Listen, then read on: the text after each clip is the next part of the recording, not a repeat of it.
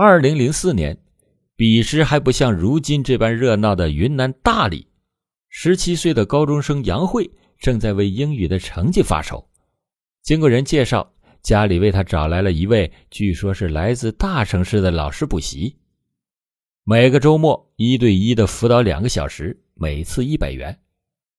这个老师自称叫林颖，短短的一堂课，杨慧就感觉到。这位女老师确实是很有水平，比自己学校的老师那可强多了。在闲谈中，林颖透露说，自己的家在贵州省遵义市花岗区，觉得大理环境不错，有意要定居于此。二零零五年，杨慧考上了大学，林颖继续在当地的文化馆给学生们补习英语。二零零八年。杨慧听说林颖一家在大理买了房子，户口也落了过来。也是在这一年，杨慧第一次见到了林颖的儿子，小男孩十一岁，还在读小学，但是十分的聪明。倒是林颖的丈夫吴远阳平时也不出门工作，问起来呢，就说自己在家炒股赚钱。这终究是人家的私事，杨慧也没有多问。时间一晃就到了二零一五年，看着大理的名气越来越响亮，在外面闯荡了多年的杨慧就萌生了回家的念头。这时，杨颖开出了一份很不错的工资，邀请他到自己创办的毅力英语培训班当老师。这个培训班经过几年的发展，在当地已经是小有名气，林颖一年能赚几十万元。杨慧经过思索以后就答应了，加上他这个培训班共有三位教师，专门在周六周日给小学生们上课。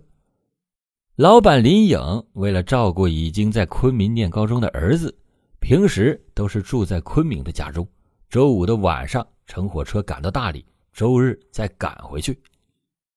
二零一六年，林颖的儿子考上了一所国内顶尖的大学。杨慧得知以后，很是为自己的老板、老师感到高兴。二零一七年七月十五日，周六，本该是培训班开课的日子，可是老板林颖却没有现身，杨慧就感到很奇怪，于是他就给林颖打电话，但是也无人接听。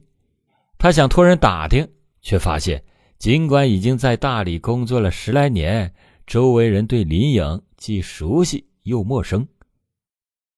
这时候，竟然没有人知道林颖在昆明的住址，也没有人知道他家其他的人的联系方式。正在杨慧琢磨着要不要报警的时候，警察却先找上了他。这时，杨慧才知道，林颖只是那个人在大理使用的名字，在昆明的时候，她说自己姓邹，而她的本名叫周沁，她的丈夫也不叫吴远阳。而是叫吴少鹏，他们是逃亡了十七年之久的杀人嫌犯。这些年来，两个人分别使用数个化名，数年间辗转了全国各地，最后用假身份证在大理落了脚。应当说，这两个人不愧是那个年代的精英，反侦查的意识极强。纵使办案民警使出了浑身的解数。他们十七年间也从未露出半点的破绽，甚至还能抽空回来带走了儿子，并给他也做了一个假身份供其读书。魔高一尺，道高一丈，两个人千算万算，没有算到科技的进步。为了能够顺利的落户，吴少鹏曾经在云南的当地派出所拍了一张身份证照片。当时的他长胖了不少。剃了一头板寸，留着小胡子，与逃亡之初一头卷发的瘦削青年形象相差甚远。当年办理这起案件的侦查员，二零一七年的时候已经是上海市公安局刑侦总队五支队的队长的施玉祥坦言说：“他站在我面前，我也认不出来。”然而，在最新的人像对比技术的面前，这些伪装都已经是无济于事。毕竟，发型、体型可以变，双眼之间的距离等肉眼难以看出的细节却很难改变。在将吴少鹏当年的照片导入到电脑以后，很快的便跳出了四十多张相似的照片。户口簿上其他成员等信息的综合比对，一个叫吴远阳的男人进入了施宇翔的视线。施宇翔带领着上海刑警来到了云南，在昆明市公安局的配合下，悄悄摸清了吴远洋夫妻在昆明、大理的确切地址和活动规律。此时，施宇翔已经有十成的把握，他们就是被通缉了十七年的吴少鹏和周沁。二零一七年七月十日下午四点，收网行动开始。一位上海刑警和一位昆明刑警一起穿着便衣敲响了吴少鹏的家门。此时，吴少鹏养在门口的狗狂叫不止，两位民警就谎称是当地的街道工作人员，骗吴少鹏开了门。然而，吴少鹏的警觉性超出了刑警的预料，刚进门没说两句，吴少鹏便察觉到异常，径直的朝刑警扑了上来。困兽之斗最是凶险。局势顿时的变得紧张起来。激烈的搏斗中，昆明的那位刑警膝盖半月板撕裂，但仍然是咬牙坚持。两位刑警逐渐又占据了上风。吴少鹏意识到不妙，大声的呼喊让周庆过来帮忙。然而，周庆已经吓得蜷缩在沙发上瑟瑟发抖，竟然是半步都走不动。眼看着大势已去。吴少鹏恶狠狠地盯着周沁说：“你一定会后悔的。”被制服以后，吴少鹏依旧是凶相毕露，冲着两位刑警叫嚣道：“算你们运气好，不然今天就多了两个烈士。”在被押解回上海的途中，吴少鹏曾经尝试过自杀，不过被刑警们发现，及时的制止。就这样，时隔十七年，吴少鹏和周沁。再次的回到了上海，他们的逃亡路也就此画上了句号。但事情却远远没有结束。在交往的众多旧案中，犯罪分子落网的那一刻，往往会有一种如释重负感。但是吴少鹏和周沁显然不在此行列，他们坚持为自己做无罪辩护。时间：二零一八年七月。地点：上海市第一中级人民法院。被捕一年多以后，吴少鹏站在法庭上，面对着三名法官和四名人民陪审员组成的合议庭，他依旧是侃侃而谈：“你们要抓的是吴少鹏，和我吴远阳有什么关系？”也许是在漫长的逃亡过程中，无数次演练过被捕以后的场景，吴少鹏开启了否认三连模式。我不是吴少鹏，不认识金强，从没来过上海。相比较而言，周沁的心理素质就要稍微的逊色一些。在庭上，他承认了自己就是周沁，身边的人是丈夫吴少鹏。不过，作为当天的唯一在场证人，周沁始终坚称自己没有看到吴少鹏动手杀人，杀害金强的凶手另有其人。那自己这些年拼命的赚钱，资助吴少鹏一起生活，也谈不上窝藏包庇罪。由于时间过去实在是太久，不可避免的缺失部分的证据，案件中的一些重要细节都难以还原。就比如金强与周庆之间究竟是发生了什么？本案中就有两种说法，一种是金强的女同事作证时所说。金强曾经告诉他，双方没有发生性关系。一种是周庆到案以后供述，说自己酒醉以后遭到了金强的侵犯。可以看出，金强和周庆都做了对自己有利的陈述。这里的情节虽然不会影响故意杀人罪的定罪，但却可能会影响到量刑。然而，事实真相已经是无从查证。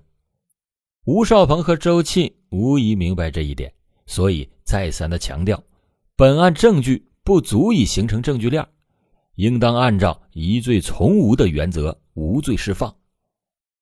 现在辩方已经出招，那控方应该如何的应对呢？首先登场的是一位法医，检察官能够提供给他的只有一张当时拍摄的案发现场照片，不过这就已经足够了。照片上的斑驳血迹，在法医的眼中仿佛是能开口说话。他说：“血迹鉴定是一门大学问，血迹是喷射、溅射还是流淌，背后都是有形成原因的。从照片中血迹的形状可以看出。”金强先是突然遭到锐器的攻击，大量的出血，然后激烈的反抗，又在这里留下了大滩的血迹，接着体力不支，开始绕着屋子躲避，最后倒下。法医进一步指出，从血迹来看，双方打斗以及最终金强失去抵抗能力，这是一个连续的过程，没有发现有其他外力的作用。金强最后失去抵抗力的时候，所处的位置就是被发现时所处的位置，尸体没有被移动过的痕迹。其次，现场除了金强和吴少鹏，再也没有发现第三个人的血迹或者是指纹。从两个人的血迹分布范围、血迹散在的位置、血迹的数量可以判断，上述血迹绝非无关第三者偶然所留。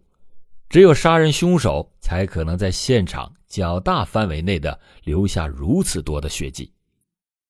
根据伤口的情况判断，被害人的伤口均是由单刃锐器刺切所造成，没有发现其他的不同种类的凶器造成的损伤。到这里，也就是排除了吴少鹏所说的在他们离开以后有第三人进入现场作案的可能性。最后便是大量的证人证言，都指向一点：两千年九月十七号之后，吴少鹏、周庆夫妇突然无故的失踪了。他们舍弃了家庭、工作、财富、朋友等等这一切，不仅逃离了工作地，就连老家武汉也不回去了。这一点，即使是吴少鹏也想不出理由自圆其说，只能是以沉默应对。吴少鹏有罪，那么明知道他杀了人，还帮他逃亡十七年，并在到案以后继续的做伪证的周庆，自然也就构成了窝藏包庇罪。二零一九年九月二十六日，吴少鹏和周庆迎来了他们的判决结果。吴少鹏为泄愤而故意杀人，致一人死亡，应以故意杀人罪追究刑事责任。吴少鹏作案手段残忍，危害后果严重，依法应予严惩。综合考虑本案的起因等案件情况，决定对其判处死刑，缓期两年执行，剥夺政治权利终身。周庆明知道吴少鹏是犯有严重罪行的人，而为其提供藏匿的处所、财物，帮助其逃匿，在司法机关调查时又作假证明，企图包庇吴少鹏。情节严重，应以窝藏包庇罪追究刑事责任，决定判处他有期徒刑四年。算算时间，即使在狱中没有减刑，到今年七月九日，他也应该刑满释放了。由于吴少鹏到案以后认罪的态度极差，法院认为他人身危险性较大，为充分体现罪行相适应的原则，法院在判决中还对其限制减刑。宣判的时候，金强的父母都已经是年过八旬，两位耄耋的老人的余生，都将在对儿子的思念中度过。好了，感谢您收听老欧讲大案，老欧讲大案，警示迷途者，唤醒梦中人。